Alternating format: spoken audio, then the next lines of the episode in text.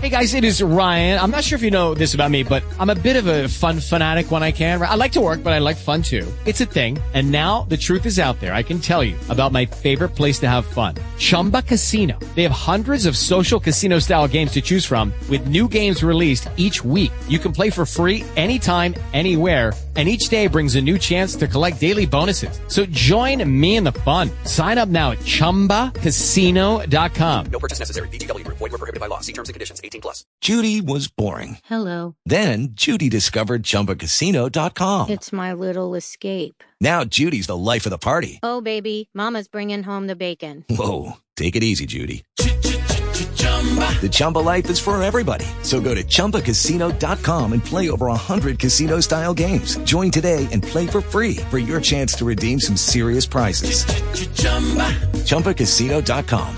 No purchase necessary. Void were prohibited by law. 18 plus terms and conditions apply. See website for details. Rádio Ilha Capital, 100% gaúcha. Sejam bem-vindos.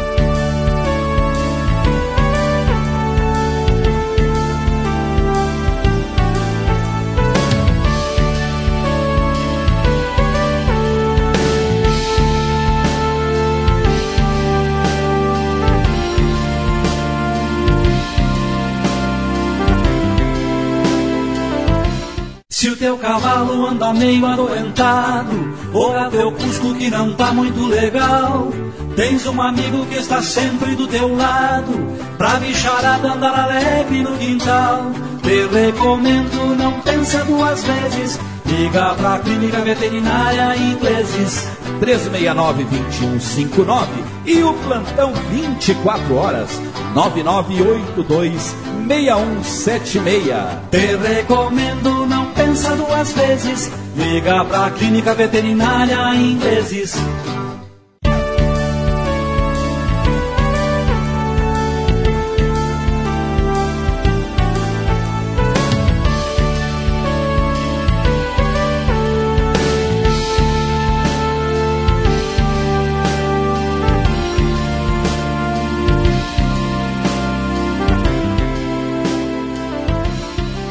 Amigas e amigos da Rádio Ilha Capital. Estamos no nosso 45º podcast, tratando hoje de um assunto que não consta lá dos meus objetivos iniciais.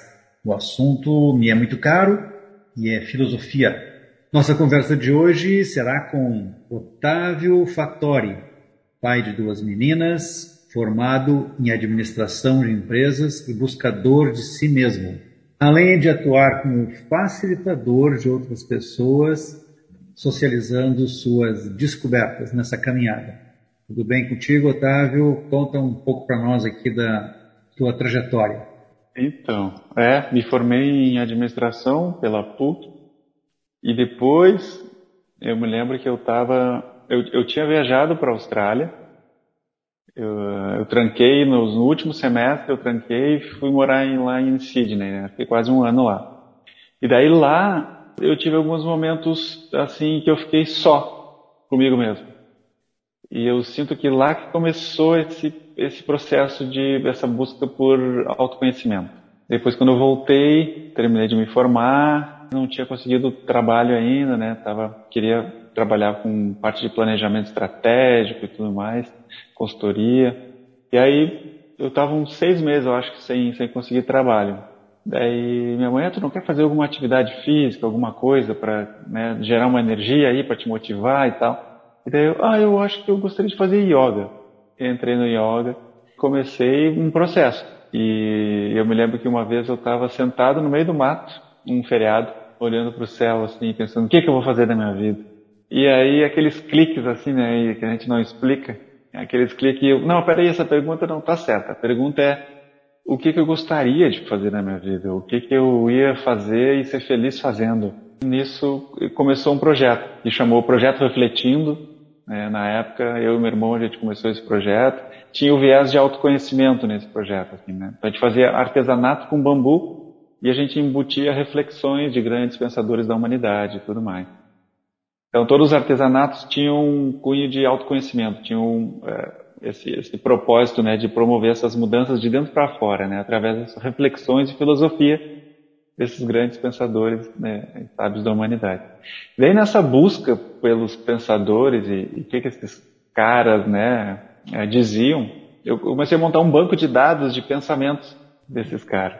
E aí comecei a ler e comecei a, oh, mas olha que interessante essa perspectiva. e comecei a me aprofundar naqueles, naqueles olhares, né? Comecei a gostar muito da filosofia oriental e aí descobri a meditação. Eu venho de uma família espírita também, minha família sempre trouxe bastante assim essa área de espiritualidade, né? Daí dentro da meditação eu, eu descobri algo que eu poderia praticar comigo mesmo, né? Eu era bastante questionador, assim, né? No sentido de, não, peraí, só que está escrito num livro, não, não, não, não me vem com essa. eu quero experimentar essas coisas, eu quero experimentar para ver se isso é verdade comigo. E a meditação se mostrou como uma ferramenta bem assim. Ou seja, eu comecei a, fazer as práticas, né? comecei a frequentar os lugares uh, que faziam práticas, comecei a estudar sobre meditação, comecei a fazer minhas próprias práticas. E chegou um ponto que eu comecei a ensinar essas técnicas de meditação para outras pessoas. Né? Na hora que tu descobriu que a meditação era uma ferramenta, tu está te referindo a uma ferramenta para a tua busca de autoconhecimento? Isso, isso, isso, exatamente. E antes de ir para a Austrália, tu lembra de algum momento que tu tinha essa espiritualidade aflorada numa outra direção que não fosse especificamente do autoconhecimento? Não muito, Daltro, assim, porque até quando eu comecei a dar uma estudada no Espiritismo, foi antes de, de conhecer a meditação, o meu viés, assim, que mais me atraía eram os livros sobre reforma íntima. Uhum. Eu gostava muito dos livros do Hamed, né, do Francisco Neto, ele é psicografado pelo Francisco Neto, do Espírito Hamed, né, então, me lembro que eu estudei bastante As Dores da Alma e Os Prazeres da Alma, dois livros muito legais, assim, que falavam sobre essa abordagem de autoconhecimento, assim, né. Isso desde cedo, desde que idade? Ah, ali, adolescência, início da vida adulta, assim, eu comecei a dar uma olhada, dar uma estudada, porque minha família sempre falava, eu questionava, às vezes eu tinha dúvidas, né, existenciais sobre o porquê das coisas, né, como é que funcionava, né, essas questões que vêm surgindo, né, e aí eu sempre fui respondida através da doutrina espírita, né, essas minhas questões, né. Mas um adolescente Mas... pensar em dor e dores da alma não é uma coisa comum, né? Um adolescente que busca informações é... sobre esses temas, as dores da alma, né, as alegrias da alma, não é uma coisa muito encontradiça, né? É, é, talvez, talvez nem tanto, talvez nem tanto. Assim. É. Mas acredito que esse ambiente né, familiar de, ajudou bastante. O meu irmão também, ele eh, estudava, na época que eu voltei da Austrália, ele estava estudando bastante o espiritismo, então a gente conversava bastante. Né? Ele é mais moço que tu? Não, ele era sete anos mais velho. Uhum. Faz três anos aí que ele faleceu. Mas ele também foi um grande incentivador também, assim, né, dessa área de espiritualidade. Ele não chegou aí por esse viés da meditação, né, assim, ele ficou mais na parte de estudo, né, assim. E eu comecei a, fazer, a ir mais para essa parte prática mesmo, né. E daí é louco, porque quando a gente começa a parar para observar a nossa própria mente, a gente vê que essa mente é maluca, né? Mas então, essa sacada, aí... Otávio, de que aquele famosa frase penso logo existo, lá atrás, né, que essa famosa frase não alcançou o objetivo que ela desejava à época, porque tu dissesse assim com uma naturalidade muito uh, típica da, do, teu, da, do teu jeitão. É, quando a gente para para observar a mente, isso não é uma coisa fácil de tu observar a mente ou os teus pensamentos.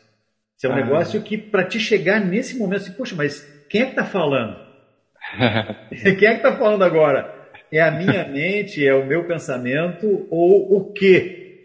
E uhum. essa sacada, Otávio, que eu acho bem importante, né?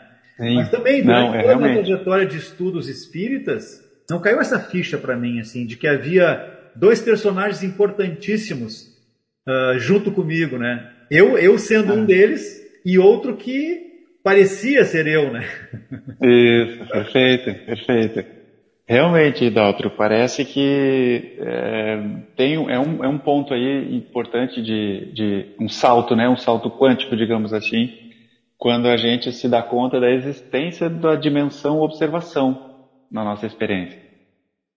Porque a gente passa uma vida inteira, né, com essa consciência que nós somos, digamos, adormecida, né, totalmente identificada com o fluxo incessante do pensar, né, identificada com esse pensador dentro da nossa cabeça, né, passa uma vida inteira assim, né, a consciência dormindo, né, identificada com esse eu psicológico, né? Esse eu pessoal, né? Ou ego, né? Uhum. Então é um momento realmente super uh, pontual e relevante de todo esse processo de autoconhecimento, essa descoberta, né? Uhum. Descobre a existência de uma outra dimensão na tua experiência de ser humano. E aí tem uma série de implicações, né? Essa descoberta afeta todas as áreas da nossa vida, né? Então realmente é é, como tu disse, assim, eu falei de uma forma meio que banal, mas não, é realmente é algo bem, bem ah. importante mesmo. Não, porque quando a gente está falando aqui para um público que a gente não sabe muito bem se tem interesse nesse tema ou não, e eu peço desculpa se o tema não interessa a quem estiver nos ouvindo, né? Essas buscas, tu tem uma história que começou muito cedo, lá na adolescência ainda, de, um, de uma busca que não é comum nos adolescentes, nem da época que tu era adolescente e nem, nem de hoje, né? Mas isso também não, não, tem, não tem muita relevância diante do fato de que tu estava uh, com uma energia interna querendo sair como se fosse o desabrochar de uma flor. É uma energia incontrolável. É como se fosse a tua esposa com nove meses de gestação, ela não tem controle sobre o nascimento da, da do filho, da filha de vocês. Ela vai nascer. Então, era, tu tivesse a felicidade, eu acho, de perceber essa energia incontrolável, não reprimisse ela, não reprimisse ela, deixasse ela, ela brotar, ela perfumar a atmosfera como se fosse o perfume de uma, de uma rosa, né? Uhum. Seria legal que as pessoas que estivessem nos ouvindo e também não tem essa, nunca tiveram essa preocupação, que abrisse um espacinho de observação dessas coisas que acontecem que a gente até atribui ao, ao acaso, às vezes, ah, que coincidência, aconteceu isso comigo, ah, que coincidência, estou aqui na Austrália, estou aqui em Sydney, ah, estou sozinho, tô... tu estava experimentando um momento de solidão, que o Osho fala uhum. um momento de solitude. Tem uma diferença entre solidão e solitude, né? A, a, o teu momento, creio eu, que era de solitude. É. A solidão, a solidão é um preenchimento. Tem um buraco em ti que tu quer preencher com a solidão. A solidão diz isso para ti, ó, preenche aqui, bota alguma coisa nesse lugar. E a solitude não. É um estado de presença contigo mesmo, sem necessidade é. de preenchimento de nada. Perfeito, perfeito, é isso aí, tá, é lindo. E realmente, cara, assim, é um chamado mesmo, né, que a gente sente, não é intencional, a vida começa a nos conduzir a isso. E parece que o mundo inteiro faz uma pressão contra, né, digamos, essa, essa busca, esse mergulho, né, esse, esse chamado para dentro de si, né. Muitas vezes a gente sai em busca disso que, na verdade, a gente não sabe exatamente o que é que a gente está buscando. Enquanto a gente está no processo de busca, a gente não sabe o que é que a gente está buscando. A gente só sente esse ímpeto. Aí tem um ditado hindu muito bonito que diz assim: aquele que está em busca de si mesmo acaba encontrando Deus, e aquele que está em busca de Deus acaba encontrando a si mesmo. é, é muito lindo isso e verdadeiro, porque no final das contas que foi o que o Mano de Nazaré descobriu, eu e o Pai somos um, então não há separação. É. Então a busca por Deus ou a busca por si mesmo é a mesma busca. É. Né? E quando tu descobre essa dimensão de consciência, né, isso, isso se revela né, como uh, verdade. Aí a gente começa a entender tudo o que os grandes sábios falaram, assim, né? A mensagem deles, que o processo que eles viveram é o mesmo. Uhum. Exatamente o mesmo. Krishna, Buda, Cristo, Lao Tse, Confúcio, Sócrates. Todos esses caras viveram o mesmo processo. É a descoberta de uma nova dimensão da nossa experiência de ser humano. Mas tu citou um conceito novo agora na nossa conversa. Tu citou a palavrinha consciência. Uhum. A pouco estava citando autoconhecimento. Daqui nós estávamos falando sobre autoconhecimento, sobre aparências que temos versus a, a essência que somos, né? Agora tu trouxe é. um, um, outro conceito, que é consciência. Consciência e a essência que somos é a mesma coisa. Então tá, vamos deixar bem claro isso, né? eu tenho mania de ficar me detendo, às vezes, é uma coisa racional que eu não sei se eu estou certo ou errado. Eu, eu me detenho muito no, no, nas expressões, tanto que eu digo, quanto eu escrevo, quanto as pessoas dizem. Porque eu acho que através dessas palavras e frases montadas, tem ali a, a mensagem a ser transmitida. Então, uh, não é que eu seja muito cri-cri nessa coisa de ficar me detendo nos conceitos, né? Nos grupos de estudo que eu participo, digo, olha, presta bem atenção. Tem um conceito nessa autora aqui que faz uma diferença entre emoção e sentimento. É, isso não importa, uhum. não é sinônimo. Esse autor está dizendo que emoção não vem do ser. A emoção vem do ego. E que sentimento é da nossa essência. Tá, mas isso é irrelevante. Bom, para o meu tipo de razão, não é, não, não é relevante. Né? Não, com certeza. Linguagem é super importante, né? É verdade, né? O ponto é que a linguagem ela está dentro dessa dimensão da dualidade. Então, quando a gente fala de consciência, dessa, dessa dimensão de consciência, a gente está falando de uma dimensão não dual. Ou seja, é uma dimensão além da mente humana. Então, o que a gente faz transmite essa, essa descoberta, essa mensagem né, de que nós somos consciência aqui agora. Quando a gente transmite essa mensagem, o que a gente faz é impossível, porque a gente tenta traduzir o intraduzível. Sim, sim. Mas a gente gosta de fazer isso, então a gente segue fazendo. Então, a linguagem nunca consegue contemplar essa dimensão não dual, né? porque a linguagem em si já é dual. Quando a gente chama isso de consciência, a gente já está limitando Sim. essa dimensão, né? Qualquer nome que a gente dê para isso, a gente já está limitando essa dimensão. O autor que eu acho que tu também gosta bastante dele, que é o Eckhart Tolle, ele, ele fala dessas, desses rótulos, dessas labels, desses, dessas, dessas definições, né? Quando eu uhum. digo assim, que linda rosa vermelha perfumada, olha quantos adjetivos eu estou colocando naquele ser que está na minha frente, que eu estou chamando de rosa, dando a cor vermelha e dizendo que ela exala um perfume. quando eu digo isso, eu já não estou mais falando daquele ser que está na minha frente ali. Eu já estou delimitando ele nesses três é. adjetivos. É. é. E mais o linda, é. né? Ela é linda, ela é vermelha. exatamente, eu acho exatamente. Que a ver com o que tu está falando para uma, um exemplo bem simples, mas tu pode até sofisticar isso nas nossas relações sociais, humanas, familiares, fraternais, não fraternais. Quantos adjetivos tu usa para rotular uh, as pessoas, né? Então, uh, Fala, fala para mim um pouquinho aí, porque esse autor que eu me referi, ele, é, ele é muito rico. Tem um livro que ele escreveu que é Um Novo Mundo, Despertar de uma Nova Consciência, que nós uhum. estamos estudando em grupo pela terceira vez. Não, ah, são, não são as mesmas pessoas, né? E às vezes entra um, sai outro, entra um, sai outro. E a gente estuda vários autores, dentre eles o Tolle, né? Uhum. Uh, te falei do Curso também, te falei também do, do Osho, né? Sim. A Joana de Ângeles, também da literatura espírita. Né?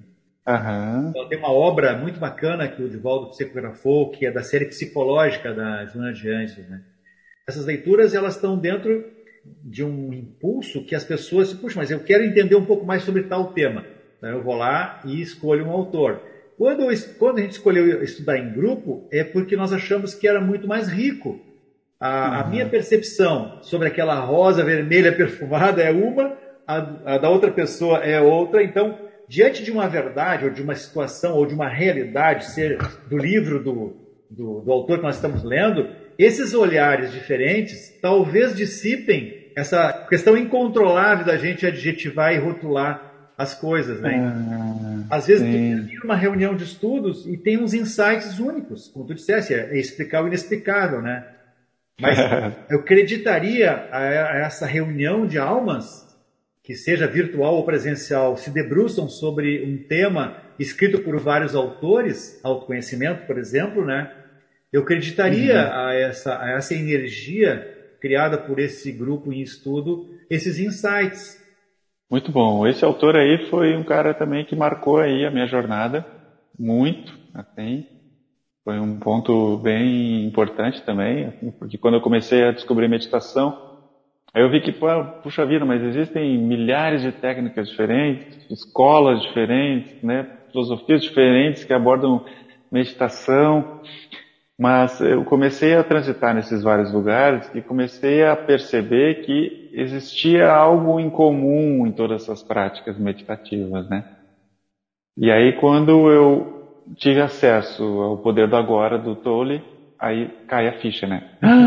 Tá aqui o denominador comum. o elo perdido, o elo perdido. Ela, sim. E aí cai um monte de fichas, né? Porque é, realmente, e eu, eu gosto muito da linguagem do Tolle, que é uma linguagem bastante simples e direto ao ponto.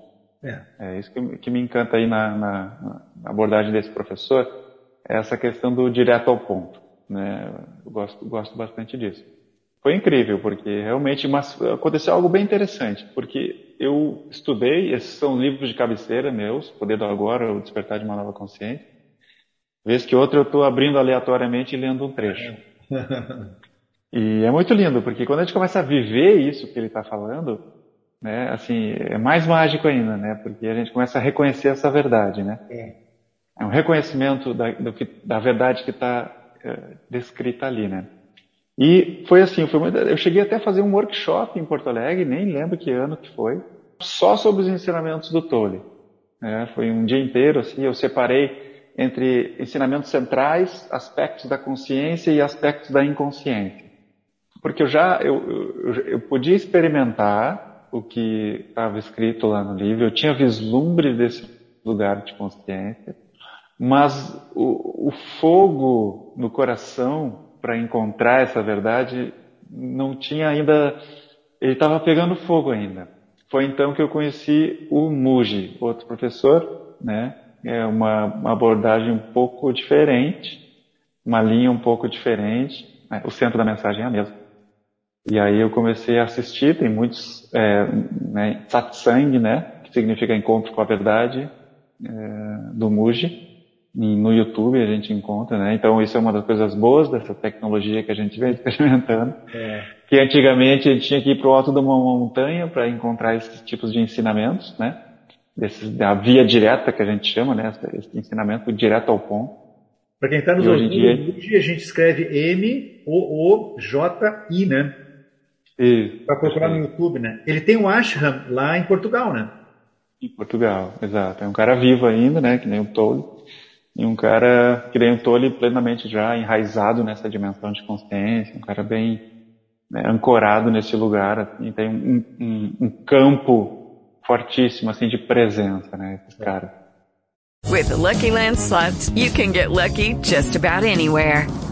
This is your captain speaking. Uh, we've got clear runway and the weather's fine, but we're just going to circle up here a while and uh, get lucky. No, no, nothing like that. It's just these cash prizes add up quick. So I suggest you sit back, keep your tray table upright, and start getting lucky.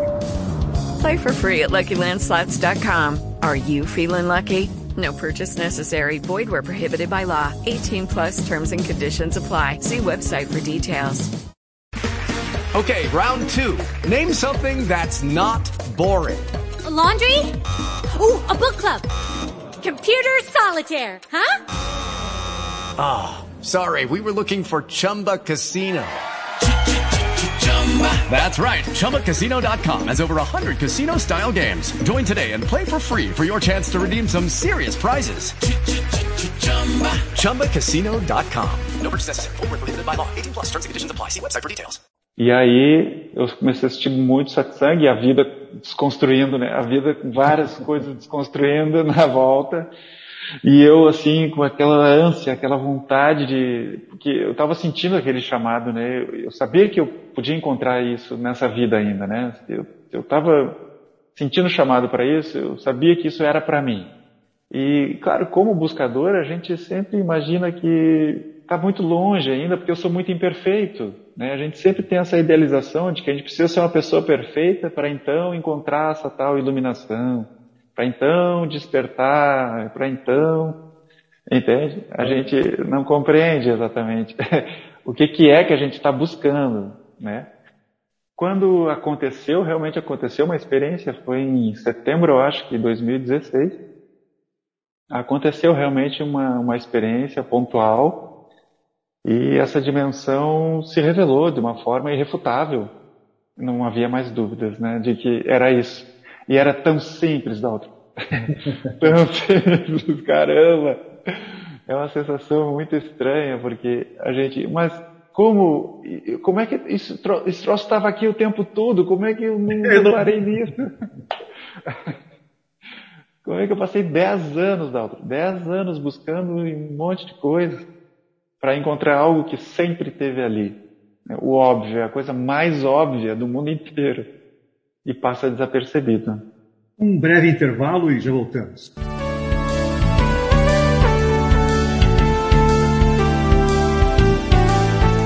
Rádio Ilha Capital. É bem melhor. Combustível de qualidade, troca de óleo, lavação no Posto Santana tem. Loja de conveniência, padaria também tem. Atendimento de primeira no Posto Santana tem. No Posto de Combustível Santana você vai encontrar um centro comercial para atender melhor você. Venha logo para o Posto de Combustível Santana, Rodovia João Gualberto Soares, 7145 no Rio Vermelho.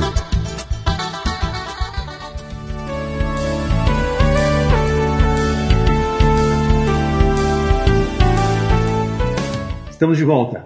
Trouxesse mais dois conceitos interessantes aí. O, o, o conceito de presença, você falou agora há pouco, Aham. e de tempo.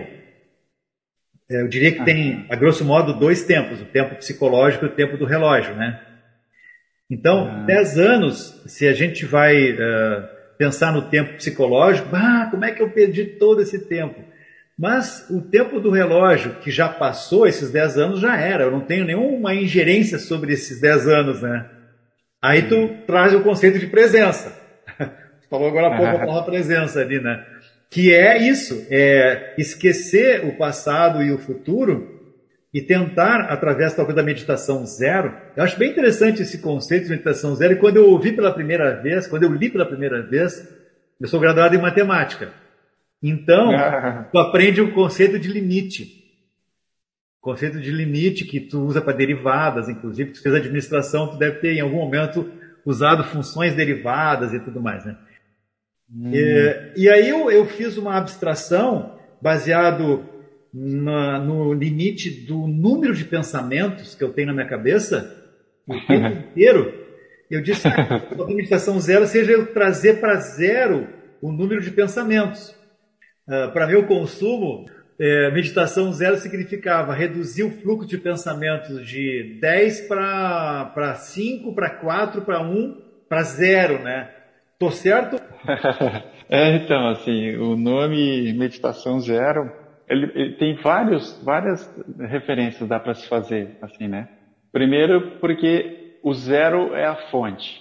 Não existe número se não tiver o zero, né? Então, zero é o início de tudo, né? Assim, assim como a consciência é a fonte de, de todo esse reino manifesto, né? E, e o que a gente traz também é porque é zero esforço. né? O reconhecimento da tua natureza como consciência não demanda nenhum esforço. E é zero técnicas, do tipo, descobrir que tu é consciência exatamente agora não demanda nenhuma técnica. É apenas uma descoberta. Descobre algo que já estava aqui. E o que a gente faz é apenas apontamentos. Faz um apontamento para direcionar a tua atenção para essa dimensão consciência. Né? É uma forma de, de, de te apontar para algo que já está em ti, né? que já é a tua natureza desde agora. Porque todas as técnicas de meditação, elas partem do princípio de que está te faltando alguma coisa nesse, nesse exato momento. Por isso tu vai usar a técnica para tentar encontrar esse algo, seja bem-estar, seja lucidez, seja hum, ausência de ansiedade, ou seja lá o que for, né? Então tu geralmente usa uma técnica de meditação para encontrar um resultado no final.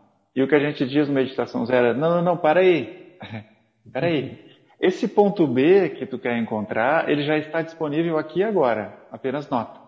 Ou seja, esse, tu já é aquilo que tu está buscando. Né? Essa é verdade essencial. Que quando tu olha a partir da, da perspectiva da mente ou do ego, isso não faz sentido nenhum. Como assim eu já sou aquilo que eu estou buscando? mas espera aí, se eu estou buscando é porque eu, eu sinto carência disso. Sim, sim. Eu quero, eu quero me tornar algo, né? Eu quero ser algo diferente do que eu sou agora. Quando tu descobre que, na verdade, o que tu está buscando, no final das contas, é a tua essência como consciência. Que muitas vezes ela se manifesta em, em eu observo quatro fatores diferentes. A busca por felicidade, a busca por paz, a busca por liberdade e a busca por amor. Eu digo que são as buscas essenciais na nossa vida.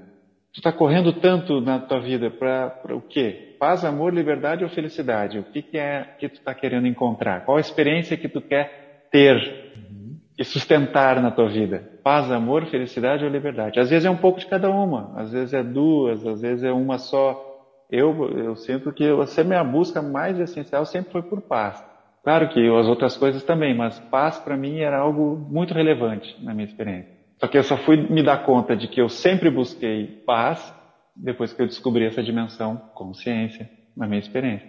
Como é que a gente faz, Otávio, quando tem essas cinco buscas e no meio dessa busca, dessa caminhada, tu te depara com o inverso, tu te depara com a dor, tu te depara com a agitação. Como é que a gente reagiria então, se, já que eu não encontrei ainda a minha consciência, essa busca de cinco, de cinco situações é, é uma caminhada. Mas no meio da caminhada a vida continua. As minhas vicissitudes, as minhas situações. E aí, como é que eu reajo diante dessa. Eu poderia dizer assim, puxa, mas eu estou buscando exatamente o oposto, que droga! Logo comigo que aconteceu isso. Sei. Como é que a gente faria então para tentar entender um pouco mais como é que é esse mecanismo aí do que droga, né? Uhum. da paz, né? Sim, sim. É, o que acontece, Daltro, assim, tem uma parábola que é interessante, que dá para ilustrar nesse, né, nessa tua questão. Sabe quando tu bota o, um filme para assistir ali no Netflix? Sim. Tu bota o filme, tá sentado na poltrona do teu sofá, começa o filme. Todo filme tem um personagem principal, que a proposta do filme é que tu te identifique com esse personagem. Então, ele vai ter alguns elementos que tu vai te identificar com ele. E daqui a pouco, quanto menos perceber, tu está chorando junto com o personagem principal. Uhum. Tu está te angustiando, tu está sofrendo junto com o personagem principal. Então, ali acontece um processo de identificação. E, identificação significa fazer o mesmo de. Né?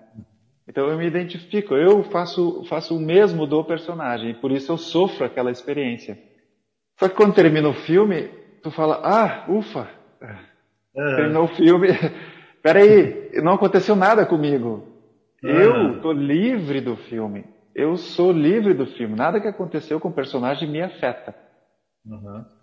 Agora imagina que o que está no sofá é tu como consciência. Tu, consciência, está no sofá. O filme é a vida do Daltro. Uhum. Ou a vida do Otávio, ou a vida do João, ou a vida da, Maíra, da Maria. O Otávio e o Daltro estão experimentando as aventuras de ser Daltro e de ser Otávio. Uhum. E nessas aventuras tem alegrias, tristezas. Uhum. Tem coisas boas, coisas desconfortáveis. Tem sofrimento, tem coisas prazerosas. Certo? Tem a dualidade. Tem a dualidade. Então, esse processo do despertar da consciência, basicamente é a consciência que está sentada na poltrona do cinema e ela apenas se dá conta: oh, peraí, eu não estou dentro do Otávio, eu não estou dentro do Daltro, eu não estou limitado ao Daltro. Nada do que aconteça com o Daltro me afeta, eu, consciência. Uhum. Então, a consciência, enquanto rola o filme, ela acorda desse processo de identificação com esse personagem, com o ego, com essa estrutura né, física, energética, emocional, mental e espiritual, inclusive. Então, é, esse processo de identificação está acontecendo, a consciência acorda, ela tem um vislumbres desse acordar. Só que por força do hábito, a consciência volta a se identificar. Uhum. Entende? Quando ela volta a se identificar, ela Nesse processo de identificação, ela passa a ser a sofredora das aventuras, das emoções, dos processos de pensamento. Ela está sofrendo, esquecida de si mesma. Entende? Então, a gente passa a maior parte do tempo com, com esse processo de identificação. Nós, como consciência, identificados com esse personagem, Otávio Daltro. Então, aqui a gente é o sofredor da vida, dentro dessa perspectiva. E aí eu tento encontrar uma saída dentro dessa dimensão. Só que não tem saída dentro dessa dimensão. Somente quando a consciência acorda é que ela vê, ah, peraí, eu sou livre do sofrimento do Otávio. Eu estou em uma outra dimensão, mais ampla, mais profunda, anterior e sempre presente. Então, é o teu senso de eu que se desloca do Daltro para essa consciência. Então, tu te torna essa consciência que está observando as aventuras do Daltro. Dessa perspectiva aqui, tu encontra a liberdade. Os filósofos, sábios, poetas sempre falaram. E quando tu encontra um desses aspectos, os outros ficam disponíveis: liberdade, paz, amor e felicidade. Quando tu encontra um, os outros ficam disponíveis para a tua experiência. Percebe? É, a, gente tem, é. a gente tem que ver o momento certo de terminar a película. Porque uh, nessa tua analogia, o, o, o ser sentado no sofá só se dá conta disso quando o filme termina.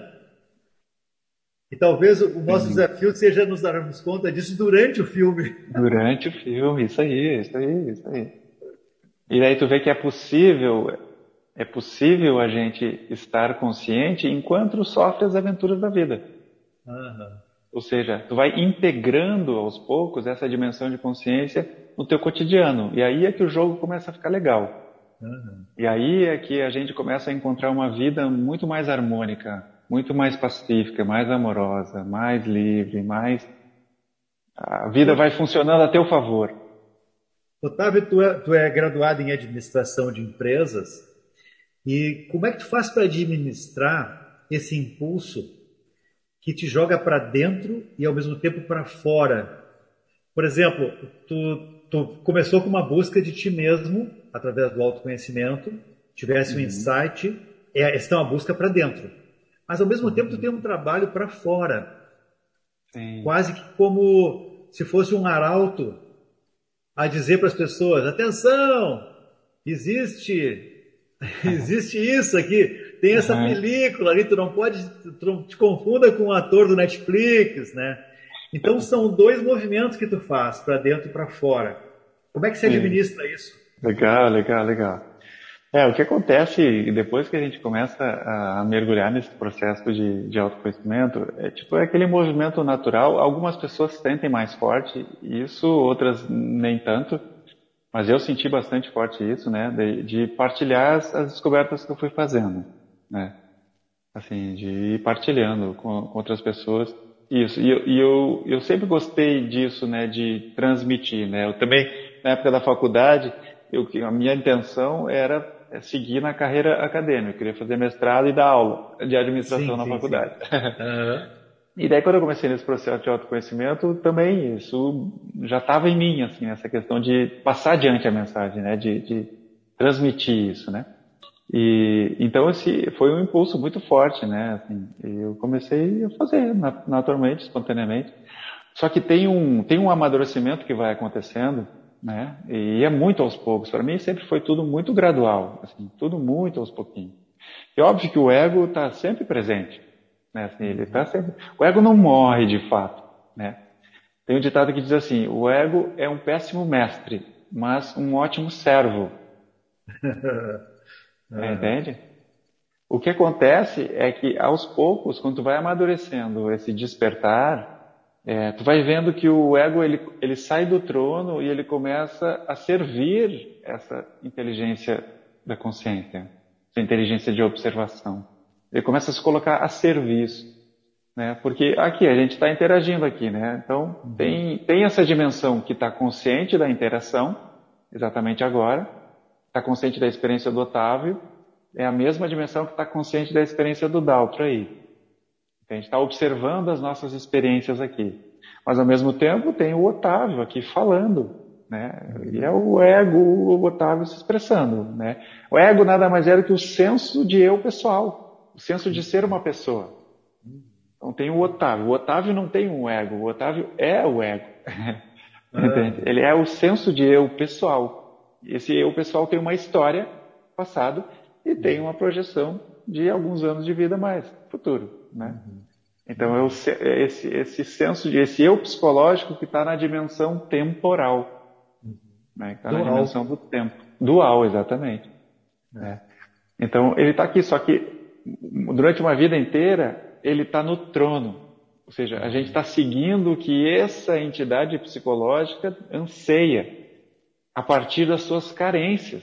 A carência é fundamental, né? é uma sensação de que falta algo ainda para mim. Parece que eu não cheguei ainda onde eu queria chegar. Uma sensação de estar tá sempre faltando algo. Eu não estou feliz ainda, não estou em paz ainda, falta alguma, falta a casa na praia, falta o carro novo, falta um novo relacionamento, falta alguma coisa. Sim. Essa carência permanente essa carência faz parte dessa dimensão do ego. Não tem como fugir. O ego sempre vai faltar alguma coisa.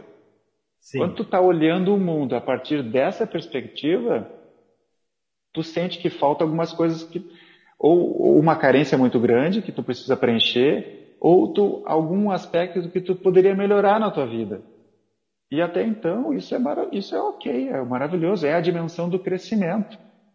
É, então, o Otávio Daltro continua amadurecendo as suas perspectivas de mundo, né, indo em direção a uma vida mais digna, mais é, confortável, uma vida de cada vez possa impactar né, a, a, vida de outras pessoas, entendeu? Esse olhar de ir amadurecendo, tá tudo certo, não tem problema nenhum.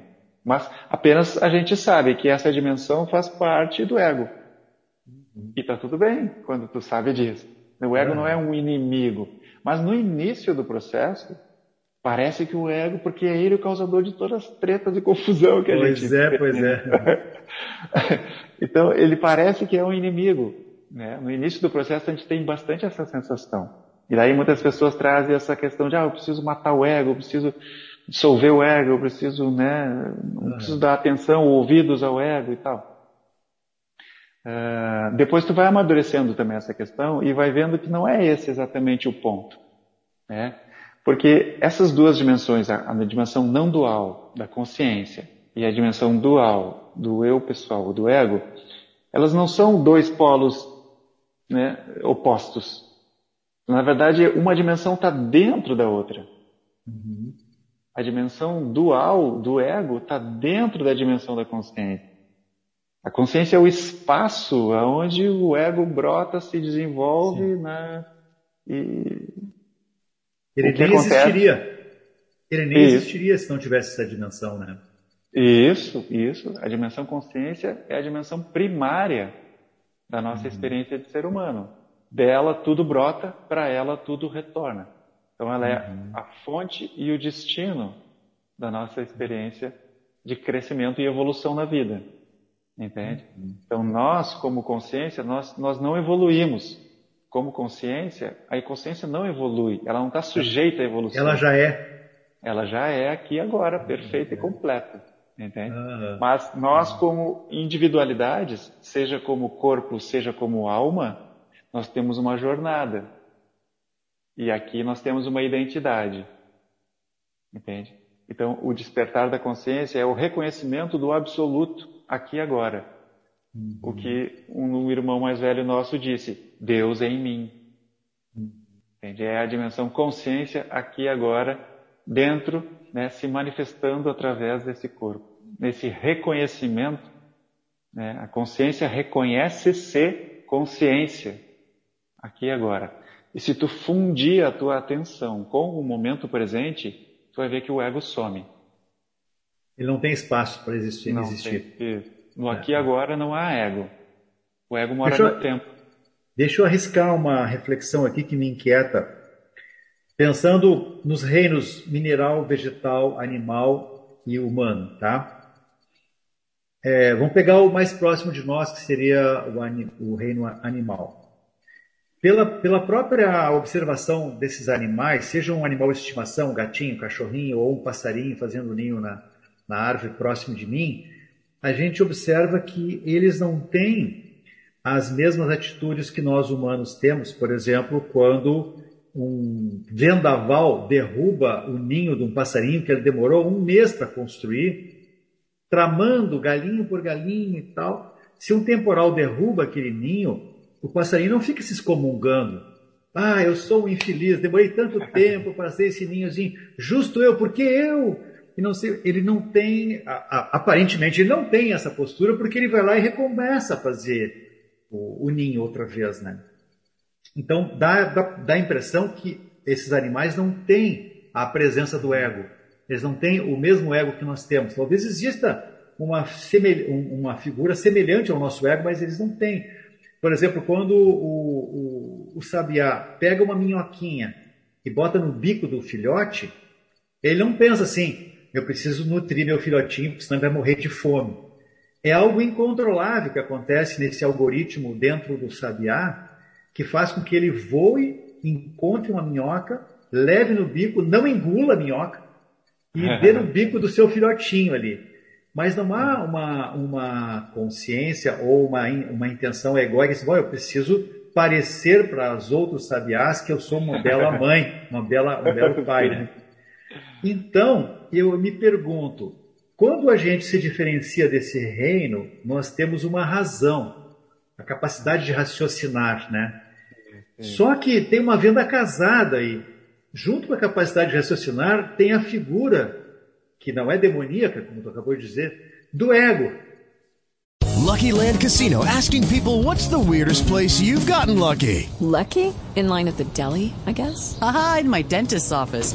More than once, actually. Do I have to say? Yes, you do. In the car before my kids' PTA meeting. Really? Yes. Excuse me, what's the weirdest place you've gotten lucky? I never win and tell. Well, there you have it. You can get lucky anywhere playing at LuckyLandSlots.com. Play for free right now. Are you feeling lucky? No purchase necessary. Void where prohibited by law. 18 plus. Terms and conditions apply. See website for details.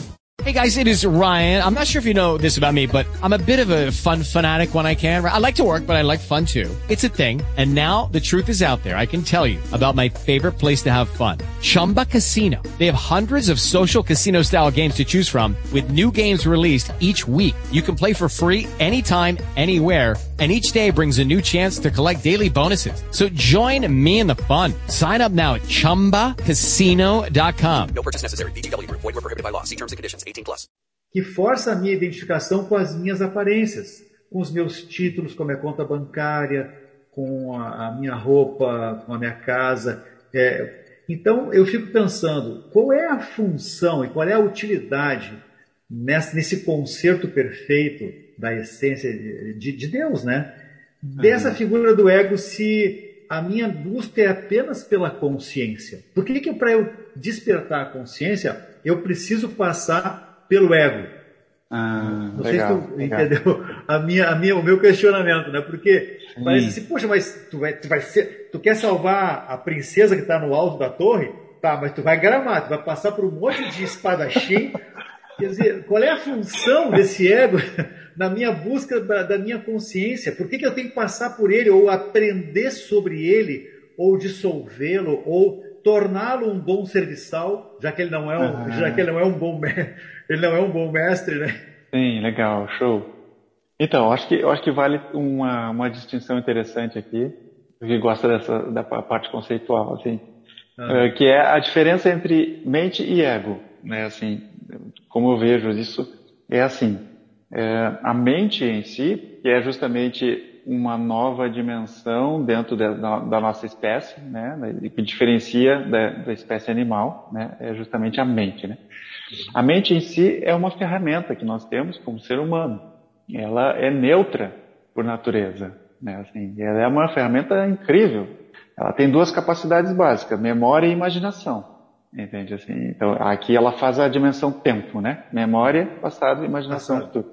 Então, ela por si só é uma ferramenta maravilhosa. Né? A gente está justamente agora eh, podendo conversar porque a mente humana criou esse aparelho incrível, internet, esses É. aparelhos maneiros, né?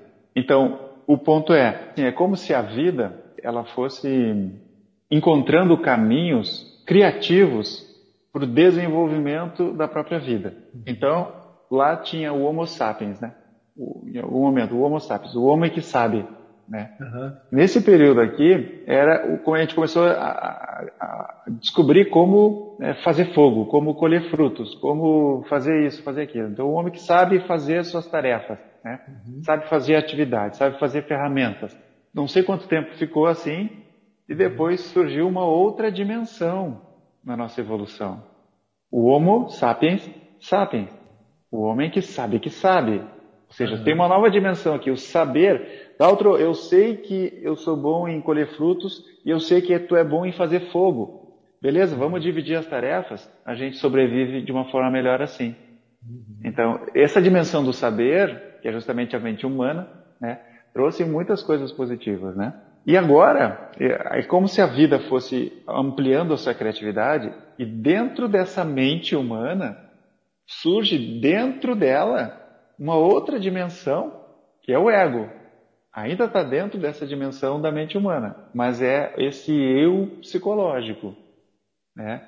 E justamente essa identificação da individualidade. Eu começo a, a, a sair de um senso de coletividade para ir desenvolvendo um senso de individualidade. Então o ego vem trazendo essa, essa autovalorização como indivíduo, percebe?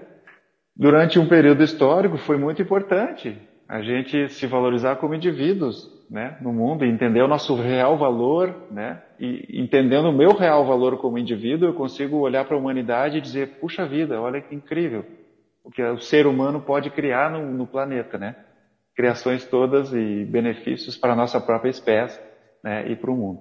Só que chega, parece que chega um ponto que esse desenvolvimento do ego, ele, ele começa a não ser mais sustentável. Né? Esse senso de individualidade está indo para um extremo que a gente está vendo o caos total, guerra, Sim. conflito, né, muita coisa difícil em função do ego humano, percebe? Uhum. Ele é o principal né, fator aí de agente de crise total, né, que a gente vem, vem crise social, crise ambiental, crise política, crise financeira, crise ecológica, de tudo, né? Uhum. Então eu, eu costumo dizer assim, ó, a gente muitas vezes tenta mudar os sistemas, temas que a gente vive no mundo, mas se o ego permanece dentro de cada pecinha desses sistemas, que é o ser humano, esses sistemas logo logo são corrompidos. Sim. Entende? Porque o ego, ele parte do princípio de que eu tenho que me proteger. É ainda Sim. um senso de individualidade. Né? Então, por isso, competição. Né? Por isso, autointeresse. Né? Por isso, conflitos com os outros. Né? Se o ego está presente lá, não adianta tu mudar o sistema político. Se o ego permanece em cada uma daquelas pessoas lá, não tem Sim. jeito. Uhum. o sistema vai ser corrompido, por mais lindo que seja o sistema um novo sistema, entende? Uhum. E daí o que acontece? O que está surgindo agora, nessa, nessa nova uh, fase né, da nossa espécie, que é uma transição necessária e fundamental para a sobrevivência da nossa espécie, é o surgimento do terceiro sapiens aqui. Homo sapiens, sapiens, sapiens. Consciente. Consciência, exatamente. O terceiro sapiens é consciência. É uma outra dimensão da nossa experiência. Uhum que começa a trazer uma série de outras é, implicações, né? É, e a gente vem experimentando isso aí há uns 4, 5 anos, né? A transformação a nível individual, que isso começa a ocorrer na gente, é muito lindo. E aos poucos a gente começa a projetar isso a nível social. Como que seria uma sociedade com pessoas mais voltadas para o coletivo e menos para a sua individualidade, pessoas mais amorosas, pessoas mais pacíficas, sem fazer tanta guerra, tanta, tanta conflito, sem tanta resistência ao que é, né? à inteligência da própria vida, né? Enfim, uma série de uma série de fatores, né, que começam é, a afetar. É dessa, eu vejo assim, a vida está evoluindo, né? a vida está sempre evoluindo e ela está sempre expandindo em criatividade, sempre criando coisas novas, sempre criando, criando. A vida permanece nessa tentativa e erro, tentativa e erro, tentativa e erro. Causa e ordem se intercalam ciclicamente. Uhum. Né? Então tem um pico de um caos, a gente está vivenciando um pouco isso, né? Estamos indo em direção a um caos, né? Em todos os sentidos na sociedade. Mas esse caos daqui a pouco vai se tornar uma nova ordem. Uhum. Essa nova ordem vai se sustentar durante um tempo e daqui a pouco vira um caos novamente. Percebe? Assim foi é. toda a história de todas as nossas é. civilizações é. antepassadas. Caos Sim. e ordem. Né? Uhum. Então não tem como fugir disso. Né? Só que é isso, o que a gente está experimentando é esse caos e vai surgir essa nova dimensão, que já está surgindo em várias pessoas ao redor do planeta inteiro. Uhum. Eu tenho visto que a gente acaba conversando com muitas pessoas que estão vivendo esse processo, né, e conhecendo vários outros projetos, né, que também tem esse mesmo pro, propósito, né, de proporcionar e despertar aí para a nossa civilização. Então a gente vê pessoas de vinte e poucos anos, Dalton. É lindo de ver uma gurizada assim de vinte e poucos anos vivendo esse despertar e falando sobre isso, né? Assim como pessoas de, de idade, as pessoas na beira da morte encontram esse lugar. Né? E isso já é um ganho maravilhoso. Um breve intervalo e já voltamos.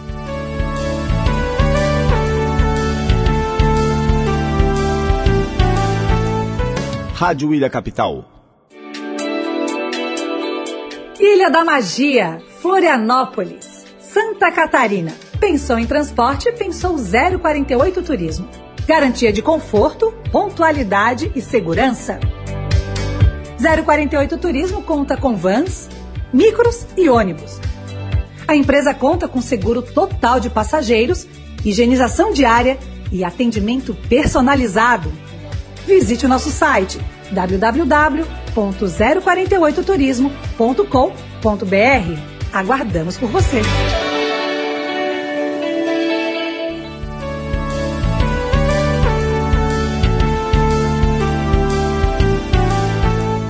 Estamos de volta.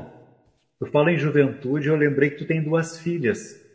E existe o Otávio papel de pai e existe o Otávio função de pai, né?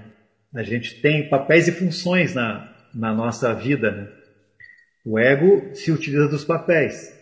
Eu sou chefe de fulano, sou, né? e mas a função daquela daquela pessoa, tu como pai está conseguindo separar da, na, na, criação das tuas filhas o papel de pai da função de pai, porque essa, essas tuas filhas vão ser daqui a pouquinho esses adolescentes que vão estar uh, impactando positivamente essa energia planetária, né? Uhum. Mas uh, é muito comum a gente também se identificar com o papel de pai por um tempo exageradamente longo. Então, daqui a pouquinho, ah, tu tá é. tratando a tua filha de 11 anos como se ela tivesse é. Ah, sim, entendi. Ali está o papel de pai, Otávio, esquecendo de que ele não, ele, a função dele naquela idade de 11, de 11 anos da tua filha mais velha não, não requer que tu haja como aquele pai lá de 6 anos. Né? Então, essa, essa dificuldade que a gente tem, isso eu falei de paternidade, mas podia ser maternidade, podia ser também uh, papel de avô, podia ser papel de patrão, papel de funcionário, papel de ah. gerente. E... A gente, assim que tu se refere ao filme, que eu achei uma analogia fantástica, né? Que tu vê o personagem desempenhando um papel, uhum. a gente uh, tem papéis sociais, né? Então, então tu pode querer parecer um bom pai para a sociedade também, tu está desempenhando um papel de pai. Mas se, se a gente abstrair esse papel de pai idealizado na nossa sociedade, porque tem outras que o papel de pai funciona de maneira diferente, né? ah, né? A gente abstrair isso aí, a gente vai cair na função de pai. Hum, legal, Qual é a legal. função de pai? Tu tem uma função, talvez, diante das tuas duas filhas, uh, que de acordo com a idade delas e maturidade delas, vai prepará-las para esse novo mundo, né? Uhum. Mas a função do pai Otávio, como é que tu consegue, mais uma vez como administrador de ti mesmo, né? Legal, show. Legal essa distinção. Não, nunca tinha ouvido falar assim, a distinção entre papel e função. Muito bacana. Assim, Daltro, eu não sei, cara, porque a gente nunca tem certeza que a gente está fazendo o certo, né? É, é, incrível, né? A gente nunca tem certeza absoluta de que tá, o que eu estou fazendo é o adequado, certo? Hum. Então, a gente parte desse princípio básico de que a gente opera a partir de uma incerteza, né? De um lugar que é sensível, não te dá segurança nenhuma de que tá certo o que a gente está fazendo. Mas eu me lembro que quando a minha filha mais velha era menor, eu muitas vezes eu tentei de alguma forma transmitir essa mensagem que eu estava vivenciando, né? Só que eu percebi que isso esbarrava na própria capacidade dela de absorver aquela, aquilo, né? Ou a forma que eu falava não era uma forma didática o suficiente para que ela pudesse compreender. Uh, eu comecei a ver que não era por esse caminho, não era pelo caminho do intelecto. Eu tinha que ir por outro caminho, eu tinha que passar essa mensagem de outra forma. E a forma mais é, direta possível é através do próprio exemplo, né? Ou seja, a minha tentativa desde então foi de, de trazer esse lugar de presença amorosa para a relação. Presença amorosa, essa é a sacada. Não, então, não tem pra... idade, não tem abstração, não tem intelecto. Isso, isso. em qualquer isso. idade, em qualquer situação, ela vai perceber essa presença amorosa do ser que está na frente dela, que se chama Otávio. Isso, isso. E a mensagem, ela está sendo passada silenciosamente. Talvez, em algum momento, né, ela talvez tendo acesso a essa informação, quando tiver mais adulto e tiver essa, esse interesse, né? Aí, ah, daí vai, faz, vai faz o link, ela, ela faz, faz, o link, link, né? Isso, ela faz o link ah. e vai entender que a mensagem estava ali, sempre esteve presente, né, na ah. nossa relação. Que é muitas vezes, eu sempre me conectei com minhas filhas, as duas, de ter momentos breves momentos, não precisa ser longos, mas breves momentos de contato, olho no olho, no silêncio. Silêncio, olho no olho e aquele transbordamento da presença amorosa. E pronto, aí volta, né? Volta. Mas ali, ali tem uma eternidade ali, é, naquele é. lugar. Tem uma eternidade ali naquele lugar. Uhum. E o ser nela reconhece o ser aqui em mim. E quando aquele ser despertar a nível de entendimento racional, tudo isso certamente vem à tona, é. né? Esses diálogos então... que tu te referiu aí com a, com a tua filha são quatro, quatro entes, quatro entidades, né? É, o Otávio ser e ego e a tua filha ser e ego, né? Então, é. às vezes a, a, a comunicação se dá cruzada ou seja, o Otávio Ser tentando ah. falar com a tua filha ego. É. Agora tu te referiu à ideal, né? Que seria a comunicação ser com ser. É. Essa, essa seria a ideal, né? Mas é. também é um exercício que. Um exercício não, que uma coisa curiosa e meio paradoxal que o Tolly fala, tia. assim, se tu busca, tu não, tá, tu não vai encontrar. Por exemplo, se, se eu quiser ferrenhamente despertar consciência, pode ter certeza que tu não vai conseguir. Não é uma intencionalidade, pelo que eu entendi uhum. do que nós, nós lemos, né? Tu não pode desejar despertar a consciência. E é um processo que vai depender da tua, da tua maior ou menor capacidade de estar presente, menos no passado, nada no passado, nada no futuro e mais no presente, né? Estado de presença que isso vai surgir, mas tu não dizer assim, bom, agora eu vou esquecer o passado, esquecer o, delírios e vou estar presente porque eu vou finalmente me iluminar. De, é. uh, pelo que ele descreve no, no, nos, nos, textos que a gente leu dele, é, isso não deve ser uma intenção. Se for, é, se for uma intenção, é mais uma manobra do ego. Conceitualmente, sim, é bem assim. O que tu precisa fazer para tu ser aquilo que tu já é agora? É, nada, né? então, tu já é consciência agora, essa é a verdade última. Tu já é consciência uhum. agora. Então tu não precisa fazer nada para ser consciência agora. Só que, Otávio, eu não noto que eu sou consciência agora. Eu não consigo uhum. perceber. Ah, não, daí ok. Aí tu pode fazer alguma coisa. Tu pode ir em direção a esse reconhecimento. Percebe? Meditação. É, pela meditação, ou por satsang, ou apenas ouvindo, ou apenas caindo uma ficha. Às vezes acontece espontaneamente para algumas sim, pessoas. Sim. E, e, todos nós experimentamos esses momentos de consciência, de dissolução do ego, em, em alguns momentos da nossa vida. Uhum. E praticamente todos os dias a gente tem vislumbre, só que a gente não sabe que é isso que está acontecendo. Entende? Uhum. Eu sempre dou exemplo assim, ah, quando tu viaja, Tu vai para um lugar que tu nunca viu. Quando tu chega naquele lugar que tu nunca viu e tu olha para aquela paisagem ou aquela cachoeira ou sei lá o que for, o que acontece com a tua atenção? Suspende. Tá Isso. É. Tu entra nesse. Ah, Uhum. Esse é presença consciente. Uhum, uhum. Está com a, toda a tua atenção fundida com o momento presente. Naquele é. instante ali, naquele segundo ali, o ego sumiu da tua experiência. Isso. É. Tu não está preso em nenhuma memória, não está preso em nenhuma imaginação. Está totalmente fundido com a vida no aqui e agora. É. Então a gente experimenta isso, seja fazendo um hobby, seja fazendo sexo, seja fazendo é, dançando, cantando, qualquer expressão artística te conduz a isso.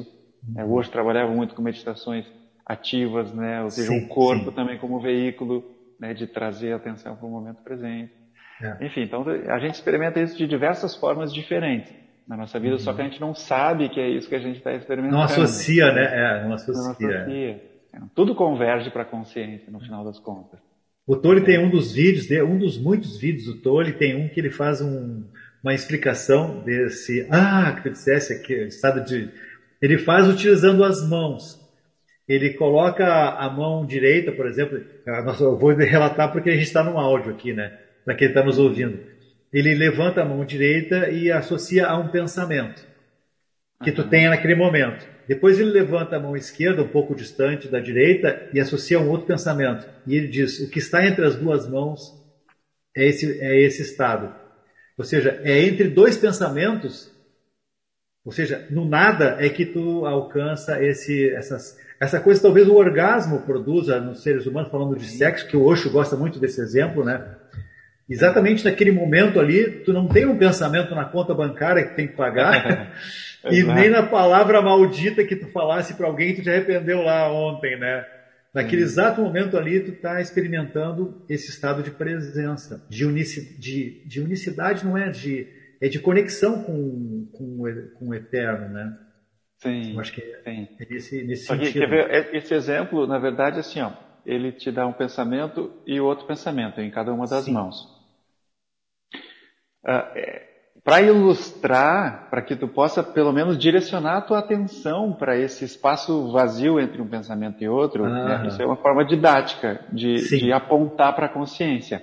Sim. Só que de fato a consciência ela, ela é o espaço inteiro aonde uma mão está e a outra mão ah, está. Certo. Uhum, uhum. Então, ou seja, quando entra um pensamento, esse pensamento não exclui a consciência Sim. Da, da operação. Entende? Ele só existe porque ela existe. Isso. Ela, o pensamento brota da consciência, é. fica um tempo aqui no teu campo de percepção e depois ele vai para onde? Ele retorna para esse espaço é. vazio da consciência, né? No, no, budismo eles chamam de vacuidade, né? Esse vazio, ah. esse nada, né? É, que é esse espaço consciente que está aqui agora, aqui é. agora, sempre aqui agora. Ah, muito espetacular. Então, não, não existe um despertei. Uhum. Despertei é passado. Na verdade, Sim. o despertar está uhum. sempre disponível no espaço do aqui e agora. Sim. Então, é, estou desperto agora? Estou observando minha experiência? Sou a observação da minha experiência ou sou aquilo que pode ser observado? Sim. Então você pergunta assim: ó, quem é tu? Aquilo que pode ser visto ou aquilo que tudo vê? É, aquilo, tipo, se eu te botar essa garrafa aqui na tua frente, uhum. é, quem é tu? Aquilo que pode ser visto ou aquilo que tudo vê?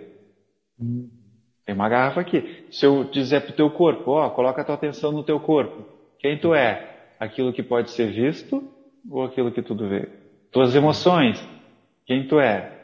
O que pode ser visto? A raiva, a alegria, a tristeza, medo ou aquilo que tudo vê? E nessa mesma sequência de raciocínio teu ali, como é que eu colocaria a, a dor que eu esteja sentindo nesse momento por uma doença diagnosticada? Uma dor, uma dor física de uma doença diagnosticada, tá?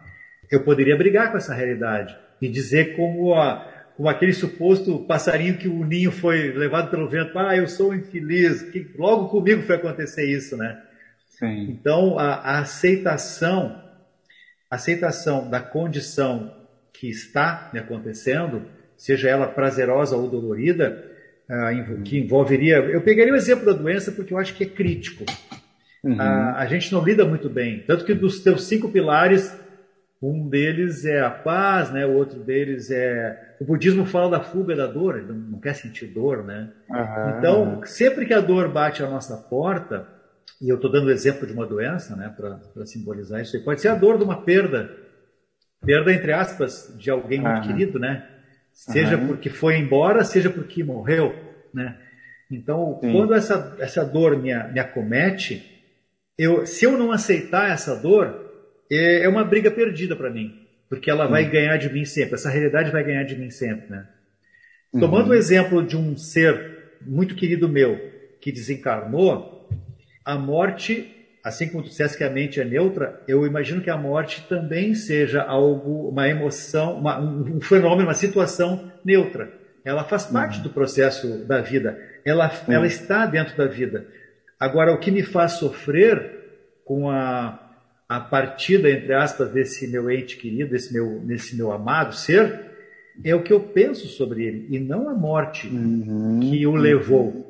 São as minhas lembranças dos bons momentos, bons momentos que eu passei junto, né? É. Então, dá para a gente imaginar que as emoções estão dentro da minha mente, dos meus pensamentos. É. Agora, quando eu me refiro a um fenômeno tão natural quanto a morte, que seja uma doença biológica, diagnosticada, seja curável ou não, também eu acho que eu sofro porque eu penso sobre essa doença. Por exemplo, eu posso pensar assim: puxa, quanto tempo de vida eu tenho? Uhum. Ou por quantos meses eu vou aguentar essa, essa situação, se não for uhum. uma doença incurável, né? Uh, até uma dor de barriga pode me deixar irritado. Mas quem é uhum. é que se irritou? Não é esse sim. ser que está sentado na poltrona assistindo um filme no Netflix. sim, sim. Essa, essa dor de barriga faz parte do filme. Tu, pela analogia que tu nos apresentou, muito legal essa aí, né? Então, como é que eu lidaria com essas vicissitudes da vida, falando especificamente sobre alguma doença que me acometa, uh, no sentido da aceitação? Uhum, As pessoas pensam uhum. que aceitação significa passividade. Ah. Não, aceitação pode ser assim, ó, vou procurar um médico, vou tomar um remédio, vou fazer tudo que tem que fazer de acordo com os protocolos existentes da ciência, da medicina ou, seja, ou da vida, vou tomar um chá. Né? Uhum. É, mas a aceitação da, da, da, da, minha, da minha dor, da minha doença, ela não exclui as, as minhas atividades de, de administrá-la, né? Então, como é que eu lidaria, uh, Otávio, é, com essa aceitação no sentido de não brigar com a realidade, mesmo diante uhum. de uma uhum. realidade que, aos olhos da sociedade e, e, aos meus olhos também, por consequência, não é agradável? Uhum, uhum. Legal, legal. É, o que me vem aqui de bate-pronto é citar o Drummond de Andrade. Hum. A dor é inevitável, o sofrimento opcional. então, acho que é, é, uma boa, uma boa síntese é, de tudo isso que tu trouxe. É, quando a gente fala de, de dor física, né, ou doença, ou, ou, algum problema físico mesmo, assim, é, não é mole, não é mole, porque a dor né, quando é dor crônica, ela vai te, te, te levando para um lugar de, de realmente de, de, muita dificuldade de lidar, ou fica de mau humor, né, assim, tua energia fica lá embaixo, né. Então, realmente, é, é, não é moleza. Mas tem muitos estudos, muitos estudos da USP, inclusive, na Universidade de São Paulo, que faz bastante pesquisas com os efeitos da meditação uh, para lidar com a dor. E todos os estudos comprovam, assim, bastante essa questão de que a meditação ajuda no, na diminuição da dor. Uhum. Em função do que? Em função do que a palavrinha-chave que tu trouxe, a aceitação. Então, quem pratica meditação tem uma capacidade maior de aceitar as coisas como elas são, de entrar uhum. nesse lugar de não resistência ao que é. Uhum. Não resistência ao que é. Então, a dor é inevitável, no seguinte sentido: eu perdi meu irmão faz três anos né? Uhum. E, e, é inevitável que venha uma dor enorme no nosso coração. Mas o que é o sofrimento? O sofrimento basicamente é psicológico. São as lembranças que tu tem da convivência do teu irmão. E aí a gente começa a observar. Toda vez que eu lembro dele, eu sofro. toda, e, e toda vez que eu projeto o futuro onde ele não vai mais estar, eu sofro. Aham. Mas o sofrimento acontece apenas no meu pensamento. Sim. Entende? E claro, se eu penso nisso, vem novamente aquela emoção, ou seja, a emoção também é engatilhada junto com o pensamento. Então eu passo, eu fico muitas vezes retroalimentando emoções e pensamentos, emoções e pensamentos, emoções, tristeza, lembranças, tristeza, projeção de futuro. E aí sempre, né, nesse tema, né, relacionado à figura dele, então aí eu passo a sofrer aquilo, né? Só que tudo isso acontece de forma automática, a gente nem se dá conta. Quando a gente se dá conta de que isso é uma criação minha, somente quando eu me, dá- eu me dou conta de que isso é uma criação minha, aí eu tenho né, a capacidade de modificar aquilo. Senão eu estou dentro do processo e não tenho como sair dele. Então o primeiro passo sempre é se dar conta, ou seja, observar a sua experiência. E meditação oferece isso, né, essa capacidade de ampliar a tua, a tua capacidade de observar as tuas experiências. Então, é, então foi isso. A dor de ter perdido meu irmão é inevitável, mas eu não fiquei carregando esse sofrimento minha vida inteira. Entende assim? As primeiras semanas, claro, a gente fica, mas depois eu, ah, eu lembro dele lá, lembro lembranças boas, é, entende? E claro, a visão espírita também, da espiritualidade também dá um conforto muito, muito bom nessas Sim. horas, né? Tu- É. tu acha- o teu irmão, no caso do teu irmão, se, a- se, a- se o pensamento for inevitável, então que seja como tu dissesse. Ah, que, que bacana que foi aquele dia que nos fizemos uma viagem e Sim. tal. Quer dizer, se for inevitável pensar no passado, então que, Uhum. que tu direcione essas lembranças para coisas que são tão importantes que fizeram o Otávio ser o que ele é hoje em, em termos de constituição amorosa. Então, é, muitas coisas que aconteceram entre tu e teu irmão foram são constituintes do Otávio hoje, agora aqui, né? E, e aquelas lembranças que eventualmente te remetam, eh, lembranças não, aqueles pensamentos que te remetam para o futuro, puxa, que pena que o meu irmão não está vendo a minha terceira filha. Tu pode também direcionar o teu que pena para um pensamento assim, certamente ele está percebendo pela minha Ah. energia de alegria a minha terceira filha. Que, ou seja, tu está sendo a- o médium entre a alegria de ser pai da terceira filha e transmitir para o teu irmão onde quer que ele esteja, porque essa visão espiritualista da vida e de consciências que são não materiais, ele continua como uma consciência, né? Então Sim. a comunicação se daria nessa hipótese futura, né? De, Sim. então, mas pelo que tu está me dizendo, o ideal para aceitação não seria pensar nem no passado nem no futuro. Ou seja, não quer dizer que tu vai esquecer do teu irmão. Isso. Se tu não lembrar dele, do- do- dos momentos bons que tu tivesse com ele, tu não está esquecendo dele. Ah, eu, pô, eu sou um irmão ingrato, eu não estou lembrando nem das É. coisas boas que aconteceu com o meu irmão, né? E na hora que tu tem uma alegria muito grande ah, no presente, se tu não tiver a imagem dele te vindo à mente, parece que tu está sendo ingrato também, né? Isso. Eu, eu exercito com a, com a presença da minha mãe, que já desencarnou. Ah, toda vez que eu estou cantando, tocando um instrumento, ah, e eu sei que ela gostava muito disso aí, eu sinto como se ela estivesse ao meu lado fazendo uma segunda voz. Ou eu fazendo uma segunda voz para ela, né? Mas eu não, não lembro dela mais com aquela tristeza de não haver pessoalmente, não tocá-la, né? Que é uma necessidade da gente tocar as pessoas. Né?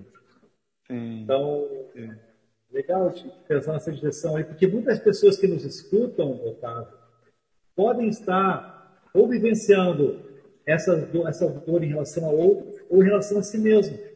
Uhum. Está vivenciando uma experiência, um desafio é, pessoal de superação de alguma de alguma dificuldade, né? Então é, é legal le- levar para essas pessoas a possibilidade que o Drummond trouxe.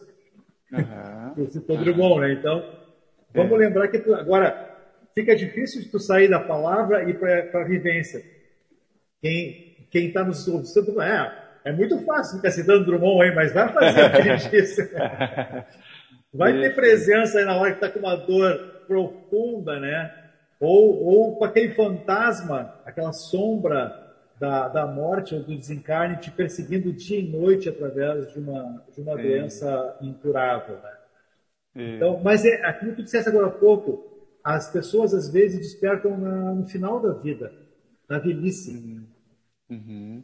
Uh, tirando for, fora a palavra velhice e pegando apenas o final da vida, também a gente assistindo no YouTube muitos vídeos de pessoas, de crianças, adolescentes com uma doença que eles sabem de antemão que não terá um final diferente da morte.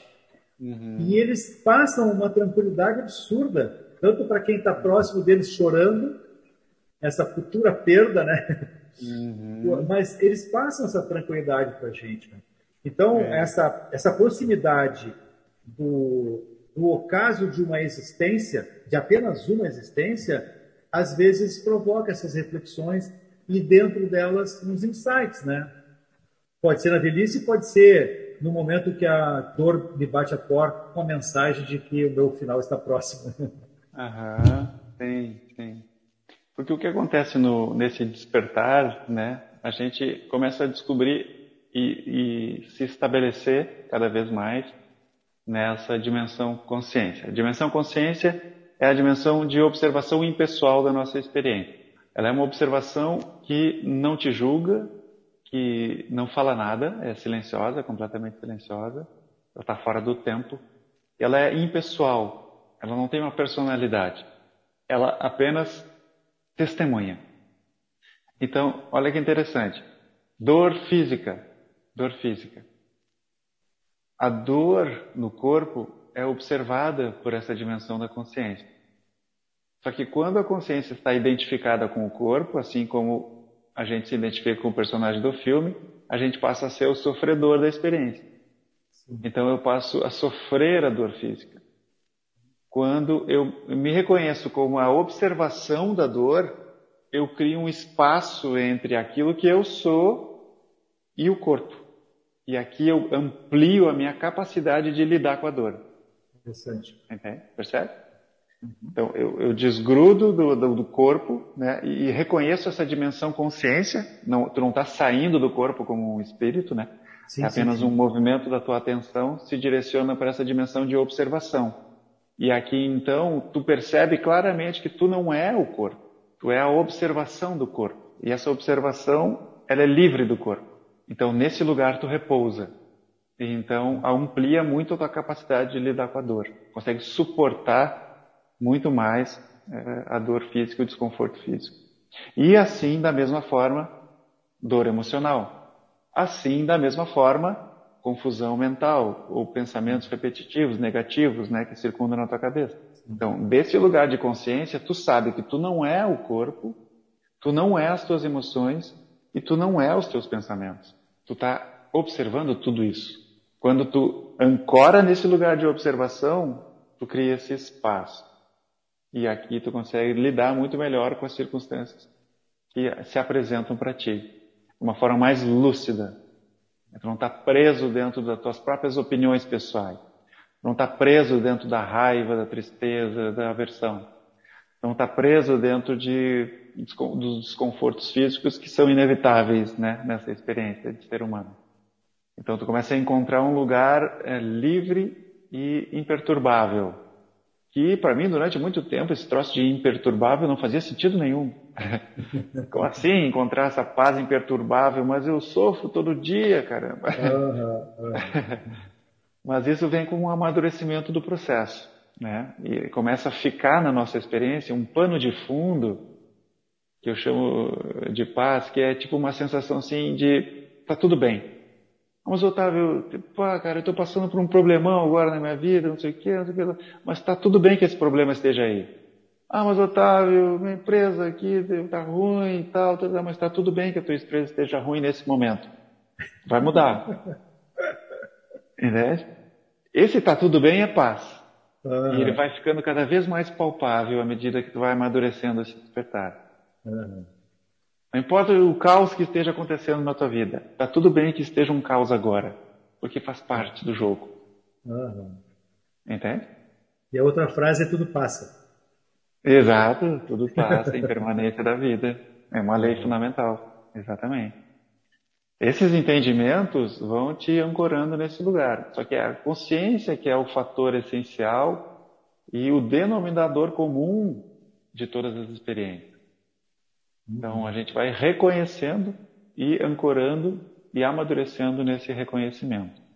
Então esse é o, esse é o processo do despertar. Não é de uma hora para outra, é uma processão, é tipo homeopatia, uma gotinha por dia a perseverança é uma, é, um, é, uma coisa a ser desenvolvida, porque essa gotinha por dia depende da perseverança, né, Otávio? Por um lado, sim, Dalton. Mas por outro, é o que a gente fala assim muito, tipo, uma vez que tu viu essa verdade de quem tu é em essência, não tem mais como desver. Sim. Então, vai ser jogado para isso mais cedo ou mais tarde. entende? Assim, uhum. Vai acontecer esse amadurecimento, independente se tu queira ou não, se tu tente fugir ou não. Porque o ego morre de medo desse processo. Sim. Lembra? Ele está perdendo o trono, ele está saindo do trono, ele está indo para ser um serviçal. Então uhum. ele sente que ele está morrendo, que ele está perdendo poder. Então ele tem muitas estratégias para continuar comandando a nossa vida. Uhum. ele resiste, ele resiste. E ele tem uma estratégia que às vezes nos pega, rapaz. É verdade. Por isso, talvez aquela frase do Cristo, né, orar e vigiar constantemente, tenha a ver com isso, né? perfeito. Orar e vigiar constantemente. Se ele nos pega as traição, tu tem que estar orando e vigiando constantemente, né? É, é. Orar é esse pedido de apoio, né? Assim, é. Para Deus ou para teu anjo da guarda, ou seja lá o que for, né? Nesse lugar de humildade, né? Te coloca em uhum. humildade para pedir apoio, né? E uhum. da outra posição, vigiai nada mais é do que observação. Sim. Ou seja, Sim. consciência. Ah. Testemunho eu chamo de observação. O observador, na verdade, ainda é uma parte do ego, né? Uhum. Que observa, observa os fenômenos e, e dá um juízo de valor para tudo. Sim, sim. Agora, a consciência não é um observador, ela é observação. Uhum. É a função sim. observação, a capacidade sim, sim, observação. É neutra. Boa. Não tem nenhuma figura lá, não tem nenhuma personalidade lá. Percebe? Uhum. Observação é neutro. Então, consciência é observação impessoal. O observador que avalia tudo, critica, julga, dá juízo de valor, entende? Faz todos os processos de mente, né? De reflexão, de raciocínio, de associação. E aí por vai. E aí vai. De comparação, de luta, de ter, ter razão em tudo. Isso, isso. É, então, o que tu chamou de testemunho, né, é a mesma coisa, só que eu chamo de observação. É sinônimo de consciente. Sim, sim, sim. Otávio, eu sei que já está adiantado a hora, as tuas filhas devem estar esperando tu vai botar elas na cama, contar ah, uma historinha. Não, estou com elas aqui hoje, né? Por outro lado, Otávio, é, esse nosso assunto poderia varar a noite adentro, né? Pode, pode e, e eu, eu queria aqui te, te agradecer mais uma vez por essa tua disponibilidade, que há muito eu vinha desejando conversar contigo, ainda não presencialmente, né?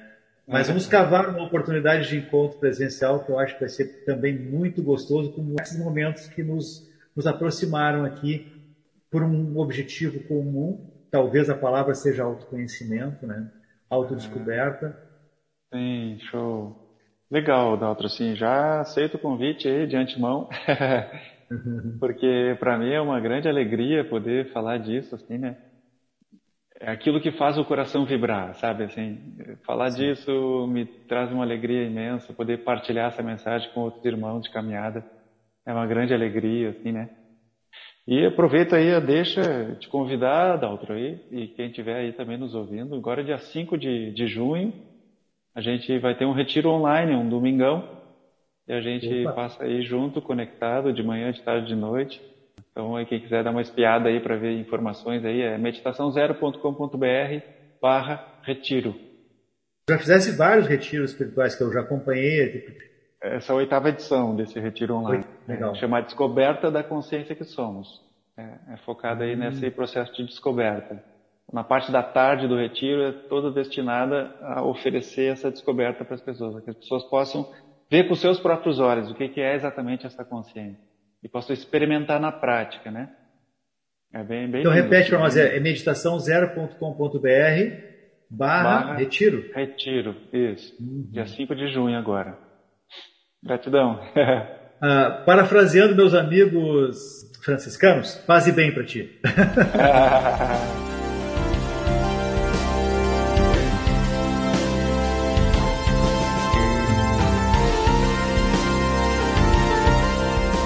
Muito bem, por hoje ficamos por aqui e até o próximo Ágora RS. Rádio Ilha Capital, 100% gaúcha. Oi meninas, tudo bem? Se você é daqui ou está só passeando em Florianópolis, deixe suas unhas lindas. Agende seu horário que eu vou até você. Atendo em ingleses e região. WhatsApp 41 99871 4580. Beijo!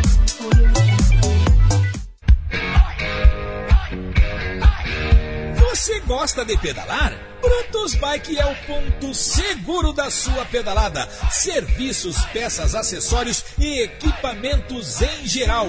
Brutus Bike, tratando sua bicicleta com carinho. Na rodovia João Gualberto Soares, 17317, na Barra da Lagoa. Brutus Bike, 999 646883